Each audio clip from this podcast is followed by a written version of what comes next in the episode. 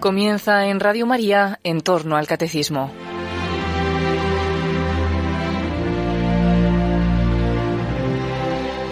Este sábado aprovechamos este espacio para ofrecerles la tercera y última conferencia que tuvo lugar dentro de las quintas jornadas de pastoral en Toledo del 13 al 15 de enero de 2017. Estas jornadas, bajo el lema Hágase en mí según tu palabra, tuvieron como ponente a Monseñor don César Franco Martínez, obispo de Segovia y presidente de la Comisión Episcopal de Enseñanza y Catequesis. Impartió un total de tres conferencias, hoy van a poder escuchar la tercera de ellas, la liturgia de la palabra como acceso al misterio de Dios y confirmación en la fe y en la misión. Les saludo muy cordialmente para desarrollar el tercer tema de estas jornadas, que lleva por título La liturgia de la palabra como acceso al misterio de Dios y confirmación en la fe y en la misión, y que pretende responder al objetivo señalado para el programa anual en el 2.3 de las líneas de acción que dice presentar la liturgia de la palabra como medio para introducirse en el misterio de Dios, es prácticamente el mismo título, y confirmarnos en la fe. En el esquema que tienen delante, si se dan cuenta, todos los epígrafes pertenecen al documento Verbum Domini, porque es el último documento que ha tratado este tema, y están plagiados descaradamente del documento, son los mismos títulos con los números que a continuación desarrollan ese tema. Lo único que he hecho ha sido alterar el orden. Y como ven, empezamos por el número 52, después se pasa en la segunda parte al 22 y en la última parte al 91. Se han alterado en razón, creo yo, de una pedagogía más clara de lo que el documento nos quiere decir, aparte de que el, el documento es mucho más extenso. Y tiene dos partes, el acceso al misterio de Dios, que se da sobre todo en la liturgia de la palabra, lo que llamamos la mesa de la palabra, los liturgistas, y otra parte, la confirmación en la fe y en la misión, porque la participación en la Eucaristía, si es fructuosa, como pretende el concilio, nos confirma en la misión que Cristo nos ha encomendado de ser testigos y evangelizadores. Empiezo con una indicación que me parece fundamental de cómo la liturgia de la palabra actualiza el diálogo de Dios con el hombre. Lo más original del cristianismo, hemos visto estos días y lo hemos repetido, pues machaconamente, es que Dios se nos ha revelado en Cristo. La palabra revelación es lo que define al cristianismo, mucho más que la palabra religión. El padre Jan Danielú tiene unas consideraciones muy interesantes porque se debatió mucho este tema si el cristianismo era una religión o no. Ciertamente tiene elementos de religión, el culto, los sacerdotes, las personas que actúan, los signos, los símbolos, pero el cristianismo no es algo que el hombre ha descubierto por sí mismo, es una revelación de Dios. Las religiones prácticamente son intentos que el hombre hace para llegar a Dios. En el cristianismo hemos tenido el camino inverso. Es como Dios ha querido intervenir en la historia y lo más novedoso es la llamada Abraham, la elección de un pueblo y el envío de Cristo. Dios, dice la Dei Verbum, habla a los hombres como amigos, trata con ellos para invitarlos y recibirlos en su compañía. La iniciativa es de Dios y este aspecto de la revelación es fundamental para entender qué es la liturgia de la palabra, como actualización del diálogo que Dios sigue manteniendo con su pueblo.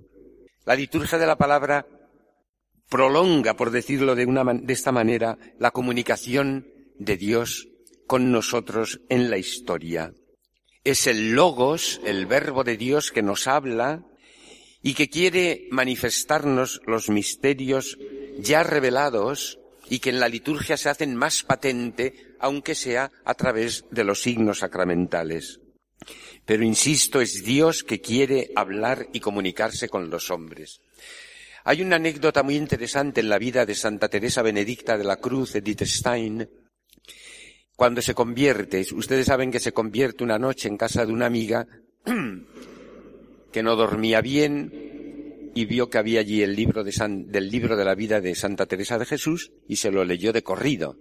Como tenía esa capacidad de lectura tan impresionante, era una mujer muy sabia, como saben, pues se leyó entero el libro de la vida y al final, cuando termina de leerlo, dijo, aquí está la verdad. Y se convirtió. Y al día siguiente, ¿qué es lo primero que hizo? Irse a una librería para comprar dos libros, un catecismo y un misal. Se entiende perfectamente lo que necesitaba su alma, el catecismo para conocer la fe y el misal para vivir la liturgia, para entrar en la liturgia, para descubrir las riquezas que tiene la liturgia.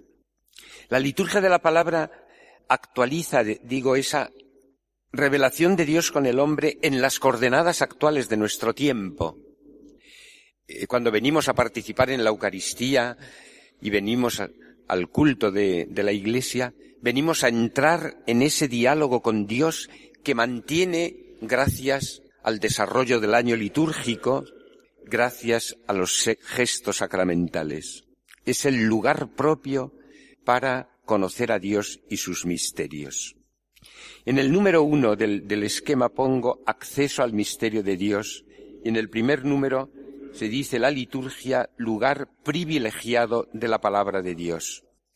Si consideramos que la Iglesia es la casa de la palabra, debemos prestar una atención extraordinaria a la liturgia, porque es el ámbito propio donde la palabra se proclama.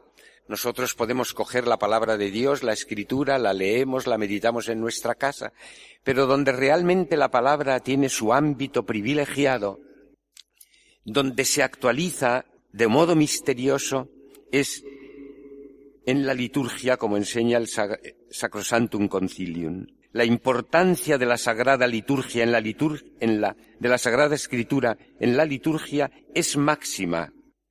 De ella se toman las lecturas, los salmos, y las preces, oraciones y cantos litúrgicos están impregnados de su aliento y su inspiración. De ella reciben su significado las acciones y los signos. Más aún, es Cristo mismo el que está presente en su palabra, pues es el mismo el que la proclama, el que la dice. Y esa palabra siempre es eficaz, porque la pronuncia Cristo con el poder del Espíritu Santo. Y de esto ha sido siempre consciente la Iglesia, de ahí la veneración que se da a la palabra de Dios cuando se besa el libro de los Evangelios, cuando se inciensa, simbolismos que tienen que ser naturalmente explicados a nuestro pueblo. Yo creo que una de las carencias más grandes que tiene hoy la pastoral es precisamente en este campo de la liturgia, no sé si hemos avanzado mucho o no en la catequesis o si hemos avanzado mucho o no en la caritas. Creo que sí. Pero en la liturgia nos falta muchísimo, muchísimo por avanzar y por llegar a eso que el concilio llamaba la fructuosa participación de los fieles y al que dedicó un libro extraordinario, Introducción a la Liturgia, el cardenal Ratzinger.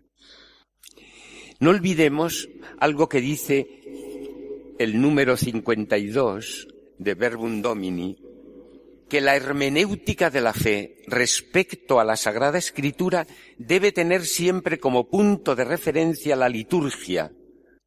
Es muy interesante esta afirmación, porque donde llegamos a comprender lo que luego llama este documento la sacramentalidad de la palabra es justamente en la liturgia. Y es donde los misterios se hacen asequibles, siempre naturalmente en la óptica de la fe.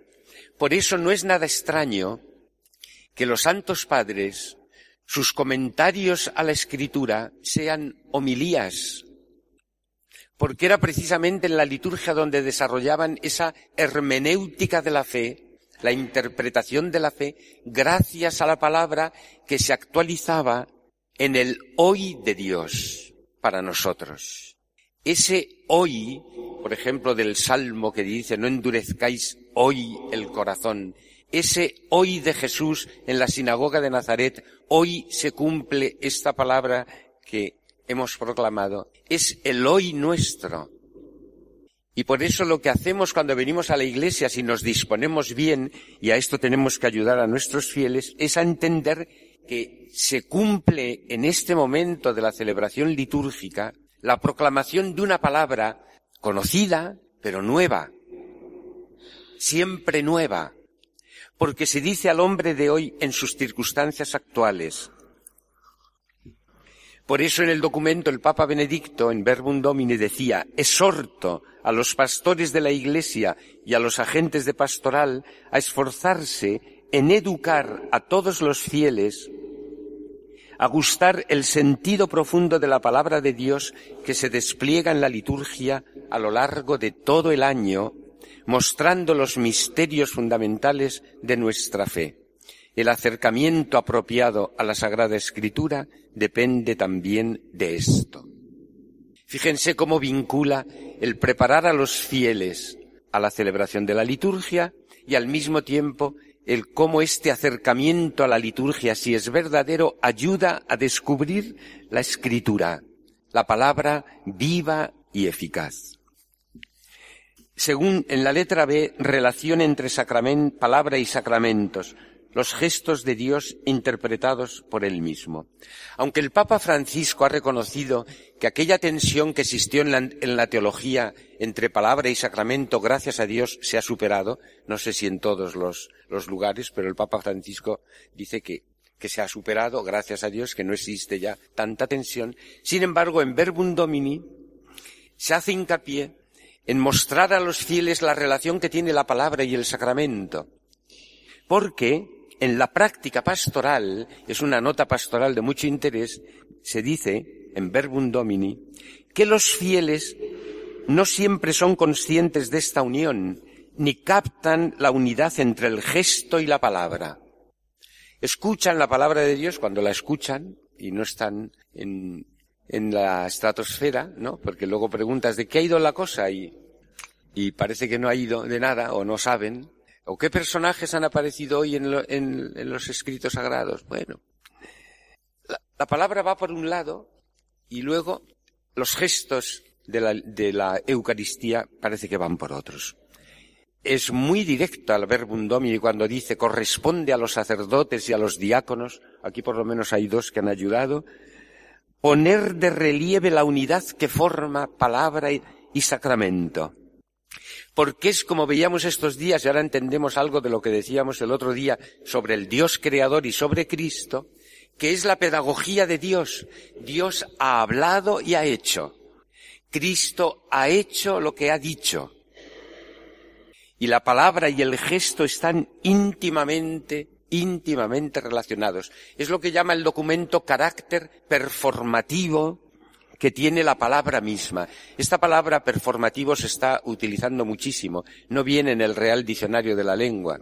No existe así como aprobada, pero quiere decir lo que performa, lo que da forma, lo que da consistencia. Se la podía traducir como el carácter transformante, podríamos decir, performativo, porque es lo que hace la palabra de Dios. Se hace eficaz. Es clarísimo en la, en la Eucaristía. Esto es mi cuerpo y esto es mi sangre la palabra capaz de realizar el sacramento. Pero es que es la pedagogía de Dios. Dios ha dicho y ha hecho. La palabra hebrea dabar tiene los dos significados, como saben los que hayan estudiado algo de hebreo. Palabra y acontecimiento y hecho. Y a esto se refiere el autor de la, de la carta a los hebreos cuando dice que la palabra es viva y eficaz. Es necesario educar al pueblo en esa unidad del acto sacramental en el que la palabra y el gesto son inseparables. Esto aparece con toda claridad en la Eucaristía, en todos los sacramentos, pero en la Eucaristía con mayor razón. Y el documento cita dos pasajes del Nuevo Testamento y los desarrolla muy bien, muy interesantes, porque uno es el pasaje de el discurso del pan de vida en Cafarnaún y el otro es el pasaje de Maús. ¿Y por qué trae a colación estos dos pasajes? Dice, porque esta es la pedagogía que Cristo ha utilizado. Y es la pedagogía que utilizan los autores del Nuevo Testamento. ¿Qué es lo que ocurre en el discurso del pan de vida? En el discurso del pan de vida se contrapone a Moisés que nos ha dado el maná del cielo, que era la Torá, la ley, así se interpretaba en el judaísmo, se contrapone a Moisés que da el pan del cielo con Jesús que es el verdadero pan del cielo. Él es el pan vivo bajado del cielo. Pero si ustedes leen el discurso del pan de vida con detenimiento, que es largo, verán que está estructurado en dos partes. Una parte donde el pan de vida es la enseñanza de Jesús, que es la parte llamada por los exegetas sapiencial, el pan de vida es las palabras de Cristo, lo que enseña Cristo. Pero inmediatamente después aparece una segunda parte en la que el pan de vida ya no es la enseñanza de Jesús, sino su carne. Es su carne que hay que comer y donde se nos ha conservado, siempre según el juicio de los estudiosos, la forma eucarística de las palabras de Cristo sobre el pan. Esta es mi carne para la vida del mundo. De ahí que algunos piensan que es la razón por la que Juan no tiene relato de la Eucaristía, sino que ha pasado toda su teología eucarística a la segunda parte del discurso del pan de vida.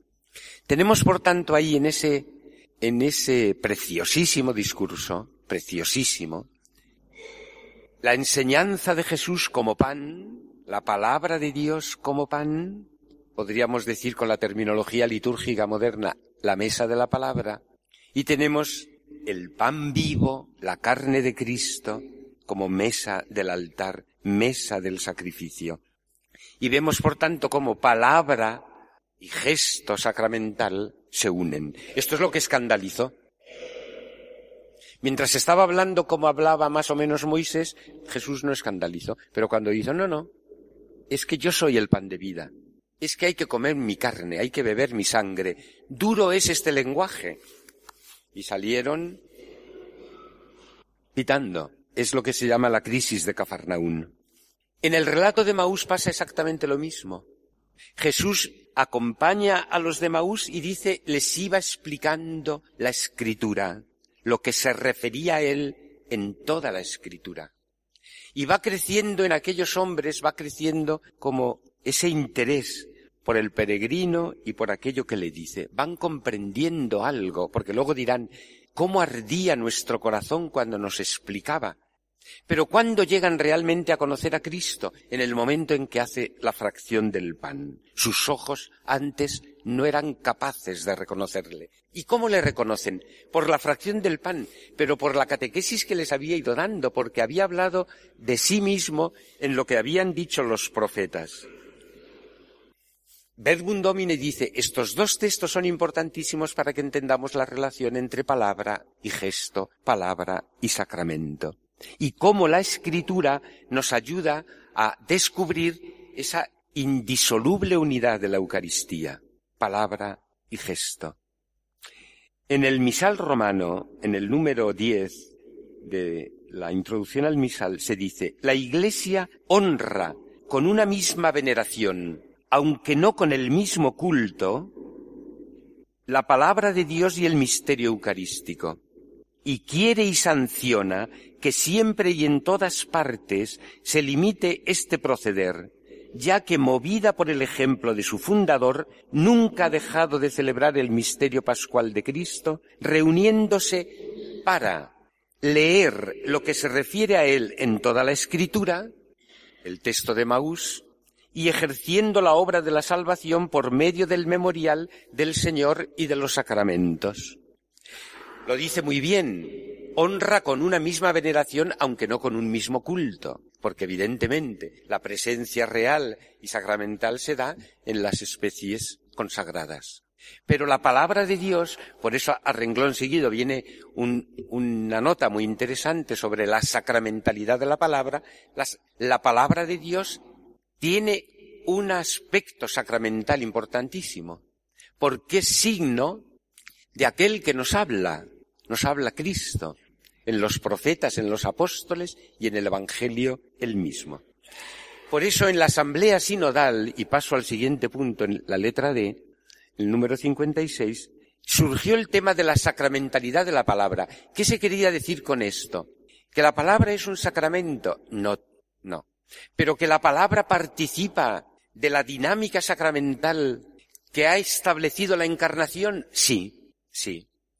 Y por eso cuando tienen que explicar, el Papa Benedicto en el documento, cuando tiene que explicar qué significa esto de la sacramentalidad de la palabra, ¿de dónde arranca? Del verbo hecho carne. Estamos otra vez en esa misma dimensión. La palabra se ha hecho carne.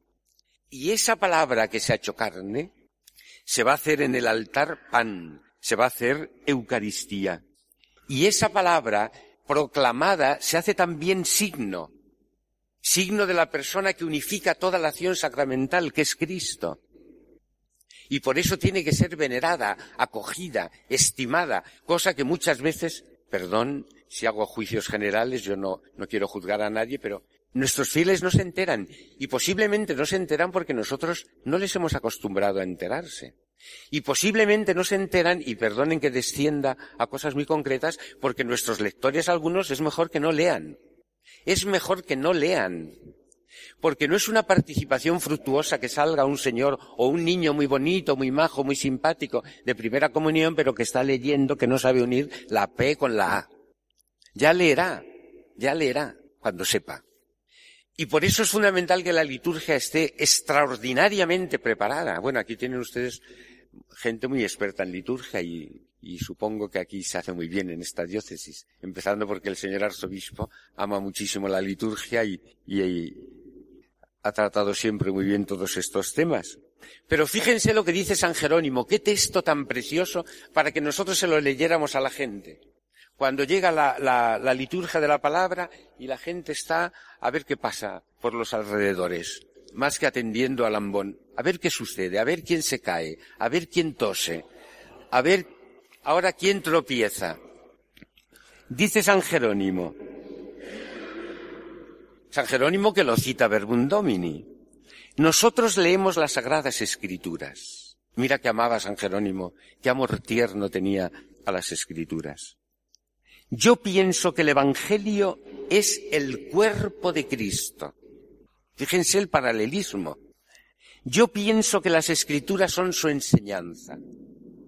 Y cuando Él dice, quien no come mi carne y bebe mi sangre, aunque estas palabras pueden entenderse como referidas también al misterio, sin embargo, el cuerpo de Cristo y su sangre es realmente la palabra de la Eucaristía, es la enseñanza de Dios. Cuando acudimos al misterio eucarístico, pone una comparación preciosa. Si se cae una partícula, nos quedamos perdidos. Cuando se cae una forma, todo el mundo se queda como por la reverencia. Si se cae una partícula, nos sentimos perdidos. Y cuando estamos escuchando la palabra de Dios y se nos vierte en el oído la palabra de Dios y la carne y la sangre de Cristo, mientras que nosotros estamos pensando en otra cosa, ¿cuántos graves peligros corremos? Fíjense este paralelismo que es extraordinario. La sacramentalidad de la palabra ya no es de San Jerónimo. Pero, ¿qué se dice de Samuel? El elogio más precioso de Samuel es que no dejó que ninguna de las palabras de Dios que se le dirigieron cayeran al suelo. Siempre estaban sus manos para cogerlas. Cristo está realmente presente en el pan y en el vino consagrados, pero está presente en la palabra que se actualiza y que es inseparable del gesto sacramental. Luego vienen unas consideraciones muy importantes sobre la homilía que el Papa, el Papa Francisco ha recogido también en su documento Evangelii Gaudium y ha hecho pues un, un excursus muy serio sobre la homilía pero vamos, esta página de Verbum especialmente para los que somos ministros autorizados de la palabra, obispos, presbíteros y diáconos, es que no tiene desperdicio, porque te pone frente a una responsabilidad tremenda que nuestros fieles además tienen mucha razón en acusarla, pero muchísima razón. Y solo digo algunas cosas. La necesidad de mejorar la calidad de la homilía está en relación con la importancia de la palabra de Dios. Es, en efecto, acción litúrgica, la humilía. La humilía constituye la actualización del mensaje bíblico. Hace descubrir a los fieles la presencia y eficacia de la palabra. Debe apuntar al misterio que celebra y ayudar a la asamblea a, profesar la fe ha de tomarse muy en serio esta tarea, evitando milías genéricas y abstractas que ocultan la sencillez de la palabra de Dios, así como inútiles divagaciones que corren el riesgo de atraer la atención más sobre el predicador que sobre el corazón del mensaje evangélico. Debe quedar claro a los fieles que lo que interesa al predicador es mostrar a Cristo, que tiene que ser el centro de la homilía. Es taxativo. Yo simplemente diría, hay que hablar como Cristo. Y fuera el resto. Hay que hablar como Cristo. Es difícil. Él es la palabra, claro, y nosotros somos servidores de la palabra. Pero Cristo nos enseña a hablar. Y cuando se toma la fe en serio y la palabra de Dios en serio, es el oficio más importante del ministro de la palabra. Por eso se requiere que los predicadores tengan familiaridad y trato asiduo con el texto sagrado, que se preparen para la homilía con la meditación y la oración, para que, para que prediquen con convicción y pasión. Y señala ahí una serie de preguntas que se hicieron los padres sinodales preguntas que ustedes la pueden leer, sobre todo los ministros de la palabra, de cómo se tienen que preparar para la predicación. Y San Agustín, que según dicen, no sé si es verdad o no, dedicaba tres días para preparar la homilía en la semana, tres días, San Agustín. Pues dice, pierde tiempo predicando exteriormente la palabra de Dios quien no es oyente de ella en su interior. Pierde el tiempo. Los padres sinodales, en las preguntas que se hacen, entre otras, es ¿qué me dicen las lecturas proclamadas? ¿Qué debo decir a la comunidad? Pero yo insisto mucho en el estilo de Cristo, que lo subraya muy bien preciosamente el Papa Francisco en Evangelii Gaudium, cuando dedica dos o tres pasajes a decir cómo enseñaba Cristo, cómo hablaba Cristo, cómo predicaba. Es un manual perfecto el que tenemos en Evangelii Gaudium sobre la predicación y la homilía. Después hay un número dedicado al directorio que, como saben, salió, el directorio milético, gracias al que fue obispo de esta sede, don Antonio Cañizares, que fue el que, y a don Juan Manuel Ferrer, que lo prepararon y que está ahí para que ustedes lo lean. Pero solamente una pildorita también de San Jerónimo, muy interesante para predicadores que tus actos no desmientan tus palabras, para que no suceda que cuando tú predicas en la iglesia alguien comente en sus adentros. ¿Por qué entonces precisamente tú no te comportas así? Esto vale para el que está hablando, ¿eh? No piensen que yo tiro piedras aquí o dardos. No, no, no. Vale para todos. ¿Y cuántas veces un predicador se da cuenta de que le falta coherencia con lo que está diciendo y hasta le da vergüenza predicar lo que otros viven mejor que él? Segundo punto, la respuesta del hombre al Dios que habla. Es evidente que si Dios se ha revelado es para que nosotros entremos en comunión con Él. En esta comunión con Él, en esta alianza, no hay que olvidar que no somos iguales, ¿eh? que no somos iguales, que a Dios no le podemos tratar de compadre. No somos iguales. No nos atrevamos a romper esa distancia. Dios es el Emmanuel, el Dios con nosotros, pero la iniciativa en la alianza, en el pacto, la tiene Él. La iniciativa en la comunicación la tiene Él. Es un puro don. Y el hombre se siente llamado, interpelado, invitado para escuchar y responder, para entrar en la alianza con el Dios que le invita, con el Dios que le llama. Suprimir esta, distancia es olvidarnos que Dios es Dios, lo cual no quita nada para que nosotros mantengamos el espíritu filial.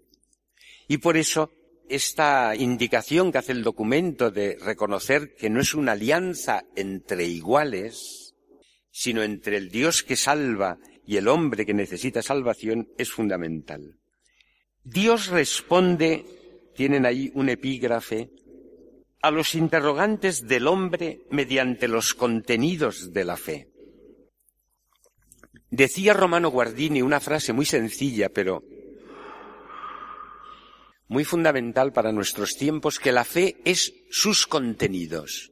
La fe es sus contenidos. No solamente es la actitud, la disponibilidad de la inteligencia, de la voluntad para abrirnos a Dios, sino que la fe es lo que confesamos en el credo, los contenidos de la fe. Porque hablamos muchas veces de la actitud, de, creer, de la disponibilidad para la fe y nos olvidamos de los contenidos de la fe, que son los misterios revelados los que nos salvan.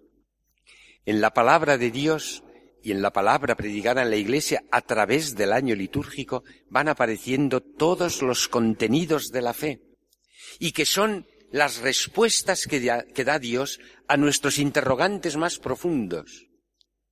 Aunque nosotros no los sintamos a primera vista como necesidades.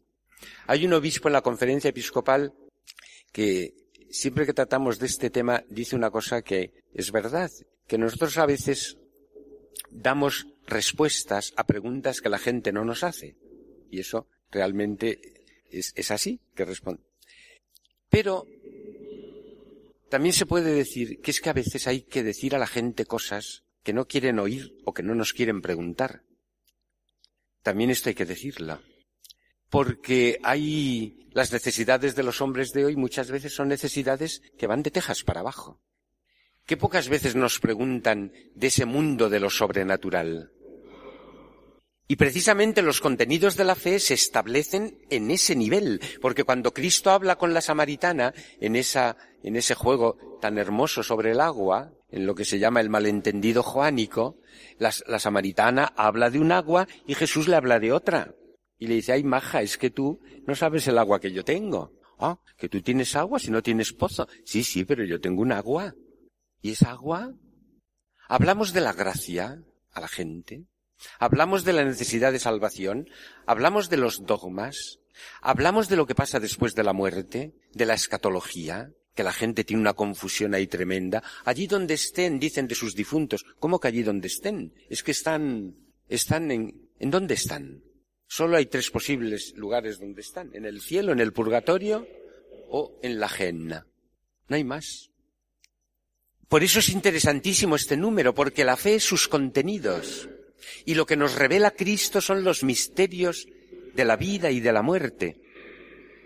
Y da respuesta a las necesidades más profundas del alma. La samaritana no sabía nada de ese agua, pero cuando Cristo le enseña, se despiertan las inquietudes. Y por eso dice el documento, con mucha inteligencia, que tenemos que tener pedagogía para despertar en el corazón de las personas ese interés por los verdaderos problemas del hombre.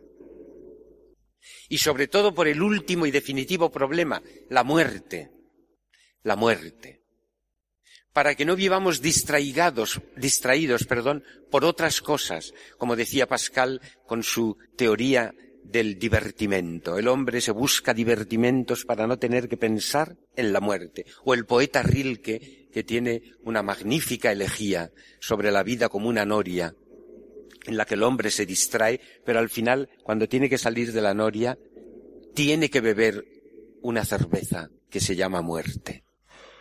Y como ha estado todo el día en la noria, se bebe la cerveza y no se entera de que va a morir. La distracción, en la poesía de Rilke. La palabra de Dios nos abre a los misterios y por eso se dice debemos hacer cualquier esfuerzo para mostrar la palabra de Dios como una apertura a los propios problemas, respuesta a nuestros interrogantes, ensanchamiento de los propios valores y satisfacción de las propias necesidades. En el número C, el hombre dialoga con Dios con las palabras que él recibe. Son unas consideraciones muy bonitas porque presenta, sobre todo los salmos y las oraciones que tenemos en la escritura, que son preciosas, las presenta como palabras que Dios pone en nuestros labios para que nosotros las hagamos suyas. Y hay ahí como una especie de, comunicación entre lo que Dios nos dice y lo que nosotros decimos a Dios. ¿Qué le decimos a Dios en los salmos? Lo que Él nos ha dicho que digamos. Pero ¿qué nos ha dicho que digamos? Las situaciones de nuestras almas. Por eso en los salmos tenemos oraciones de queja, de alabanza, de adoración. Es decir, están contempladas todas las situaciones del hombre, de este hombre que es carne y hueso, ¿no? El dolor, la angustia, la esperanza, el temor, el amor, la alegría, están contempladas ahí y son las palabras que Dios ha puesto en nuestros labios para que nosotros se las devolvamos como nuestras. No creo que haya un hombre en el mundo que leyendo los salmos no se encuentre en alguno de ellos identificado, hasta cuando uno desea morir, desea morir. También está contemplado esa situación. Cuando uno ha perdido la esperanza, cuando uno cree que después de la muerte no hay nada. En el número 25 se trata de la palabra de Dios y de la fe, porque la fe es la única actitud que corresponde a la palabra de Dios, es la, es la respuesta propia del hombre al Dios que nos habla. Y es la fórmula que utilizará San Pablo en la carta a los romanos cuando nos hable de la acogida o de la obediencia de la fe el someterse con fe a la palabra de Dios es la verdadera actitud del hombre.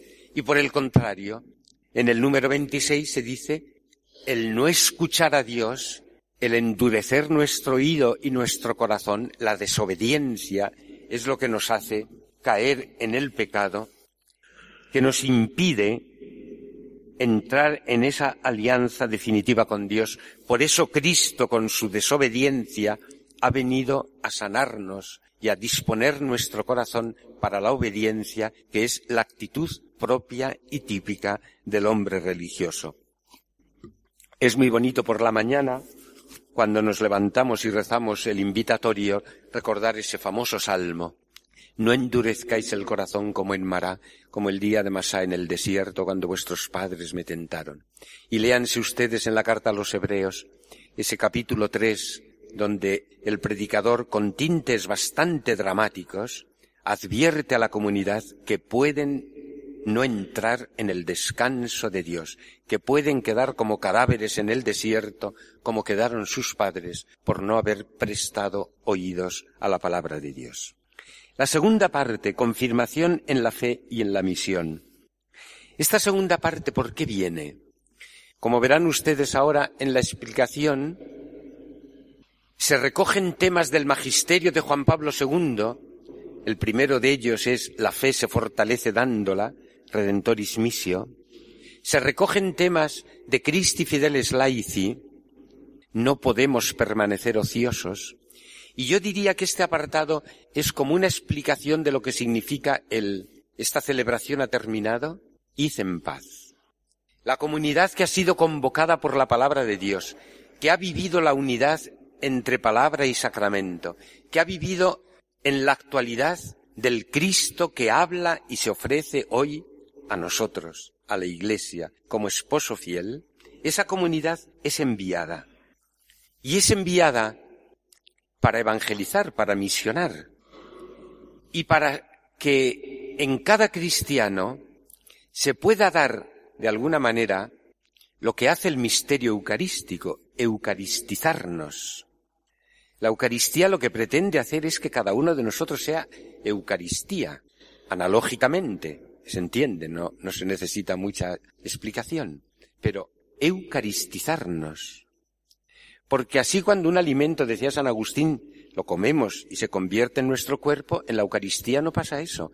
Comemos un alimento que hace que Cristo nos convierta en Él, nos haga más suyos, y por tanto, este apartado, como verán, está dirigido a ese ir a la misión con la fuerza de la Eucaristía y sabiendo que tenemos la capacidad para poder realizar la misión. Es muy consolador todo lo que se dice en estos números, porque en este tiempo en el que nuestras asambleas disminuyen en número, en el que la gente se hace más descreída, la falta de esperanza nos puede venir a todos, a los obispos, a los sacerdotes, a los agentes de pastoral, a todos. Y sin embargo, este número conforta muchísimo. ¿Por qué? Porque con la fuerza de la palabra de Dios y de la Eucaristía, un cristiano lo tiene todo. Lo tiene todo. Y no es cuestión nuestra el que tengamos éxito o no. Martín Buber decía, Dios no tiene el nombre de éxito. Pero sabemos que entre nosotros, y es el primer número que toca, la fe se fortalece dando, no, la palabra del Padre y hacia el Padre en ese epígrafe, lo que hace el documento es señalar la paradoja de la que ya hemos hablado estos, estos días, que supone dos afirmaciones que tenemos en la Escritura. A Dios nadie la ha visto jamás, y sin embargo, la que hemos comentado estos días, y el Verbo se hizo carne. A Dios nadie la ha visto, pero el Verbo se ha hecho carne. Y ese Verbo que sale del Padre vuelve al Padre, y vuelve con nuestra humanidad, y vuelve con la humanidad conquistada, se lleva consigo nuestra carne. Y el que ha venido a hablarnos de Dios, a ser el narrador de Dios, el exegeta de Dios, vuelve al Padre y no vuelve vacío. Se lleva en arras nuestra humanidad porque lleva nuestra carne. ¿Hay algo más consolador que esto? Por eso el documento recoge la fórmula, la fe se fortalece dándola, anuncio y fortaleza de fe, para decirnos que esta vida divina que el Verbo nos ha comunicado y que tenemos entre nosotros, no solamente nos constituye en destinatarios de la revelación divina, sino que nos hace ser anunciadores, como lo fue San Pablo, y hace un elogio precioso de San Pablo y de la convicción que tenía de que era Cristo el que vivía en él. Y dice, este es el logos que tenemos que transmitir, el logos de la esperanza. No podemos ser proclamadores de la verdad, de la palabra de Dios, desanimados, desalentados y sin esperanza. No podemos. Nadie nos puede arrebatar esta esperanza, porque Dios siempre hace posible que su palabra sea eficaz. En el siguiente epígrafe, Palabra de Dios y Misión de la Iglesia, Razones para Creer, es muy interesante, especialmente para todos los que estéis en el ministerio catequético, que subraya la necesidad de una nueva apologética. ¿Qué quiere decir? Hay que dar al hombre razones para creer, incluso a ese hombre que no está dispuesto ni disponible a la fe. Esa es la habilidad que tendríamos que tener los que nos dedicamos a la misión y a la evangelización, porque en la naturaleza misma del hombre, en la misma naturaleza del hombre, está inscrita la necesidad de Dios. Y somos nosotros los que tenemos que tener, pues con originalidad, con perspicacia, con astucia sobrenatural, la imaginación para despertar en el hombre la inquietud de la fe. Pone el ejemplo de Pablo cuando entra en Atenas y viendo aquel monumento al Dios desconocido, partiendo de ahí y de algunas citas de, de poetas conocidos de los contemporáneos de Pablo, les anuncia al Dios que no conocen, pero que se nos ha revelado y que yo vengo a mostraros. Esa es la apologética, pero partiendo siempre de esas necesidades del hombre. El documento cita unas palabras del Papa en el Colegio de los Bernardinos de París, como diríamos complemento a esto que hizo Pablo en Atenas. Dice Benedicto XVI, se cita a sí mismo en ese, en ese famoso encuentro de París. Él se ha revelado, él personalmente, y ahora está abierto el camino hacia él. La novedad del anuncio cristiano no consiste en un pensamiento, sino en un hecho. Él se ha revelado. El siguiente apartado es palabra y reino de Dios. Es el lugar donde más explícitamente yo he visto afirmado en el magisterio que el reino de Dios se identifica con la persona de Jesús. Ya saben toda la polémica que ha habido entre Jesús, la Iglesia, el reino de Dios, etc.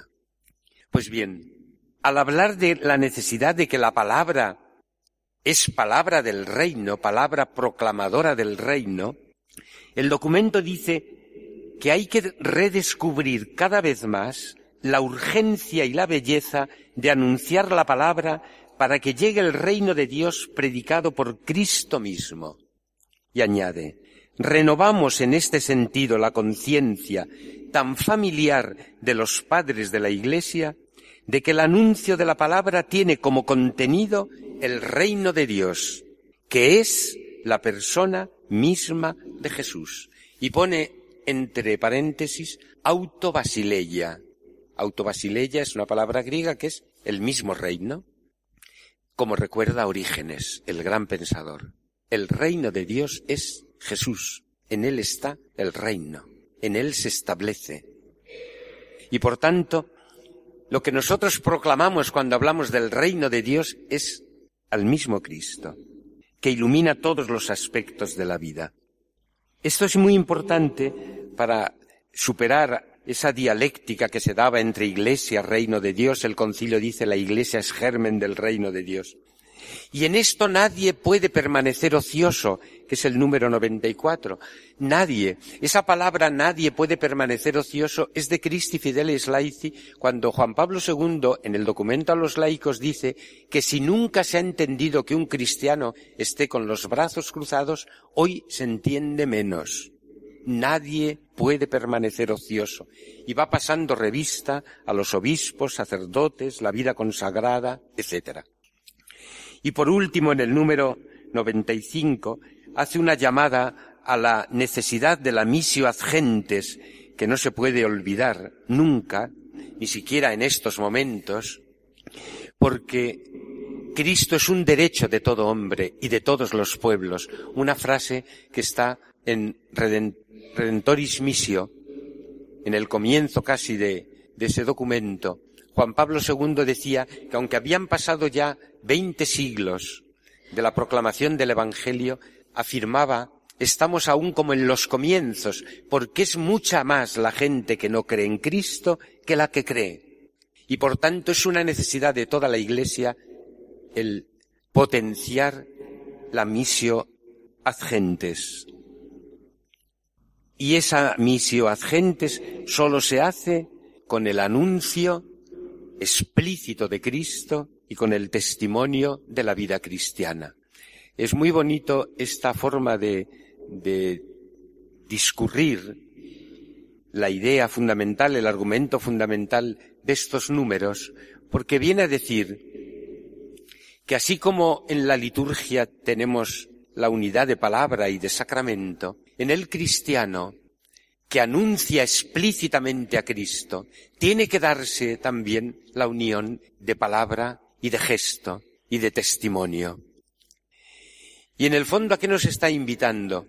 A que esa palabra de Dios que nosotros hemos acogido, que veneramos y que celebramos en la liturgia, configure nuestra propia personalidad cristiana, algo de lo que ya hablábamos ayer cuando decíamos que la palabra de Dios es la casa donde nosotros nos hacemos cristianos, nos desarrollamos como cristianos y vamos siendo capaces de dar el testimonio que el mundo de hoy necesita. Y por último hace un canto precioso a quienes hoy están haciendo ese testimonio de una manera martirial.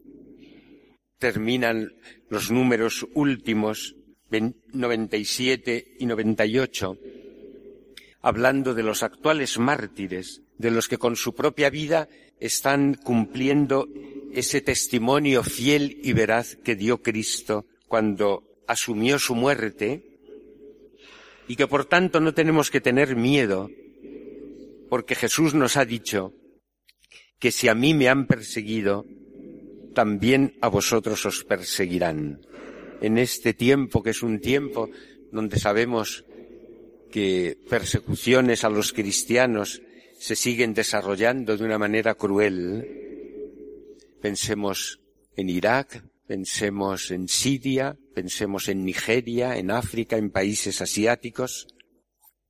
Quiero terminar leyendo textualmente estas palabras. Deseo elevar a Dios con toda la Iglesia un himno de alabanza por el testimonio de hermanos y hermanas que en nuestro tiempo han dado la vida para comunicar la verdad del amor de Dios que se nos ha revelado en Cristo crucificado y resucitado. Y nos unimos estrechamente con afecto a los fieles de todas las comunidades cristianas que en estos tiempos, especialmente en Asia y África, arriesgan la vida o son marginados de la sociedad a causa de la fe. Vemos realizarse aquí el espíritu de las bienaventuranzas del Evangelio para los que son perseguidos a causa del Señor Jesús.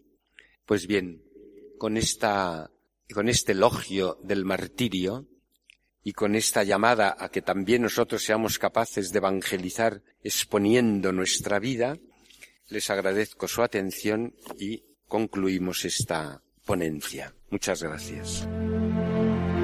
Finaliza en Radio María esta conferencia titulada La liturgia de la palabra como acceso al misterio de Dios y confirmación en la fe y en la misión. Hemos aprovechado este espacio de entorno al catecismo para ofrecerles esta conferencia que es la tercera de un total de tres que impartió Monseñor don César Franco Martínez, obispo de Segovia y presidente de la Comisión Episcopal de Enseñanza y Catequesis en las quintas jornadas de Pastoral de Toledo del 13 al 15 de enero de 2017. En estos últimos sábados han podido escuchar estas tres conferencias. Ahora pueden pedirlas en el 902 500 518 o accediendo a la página web de Radio María www.radiomaria.es. Agradecemos la gentileza de Radio Santa María de Toledo que nos ha ofrecido el audio de estas conferencias.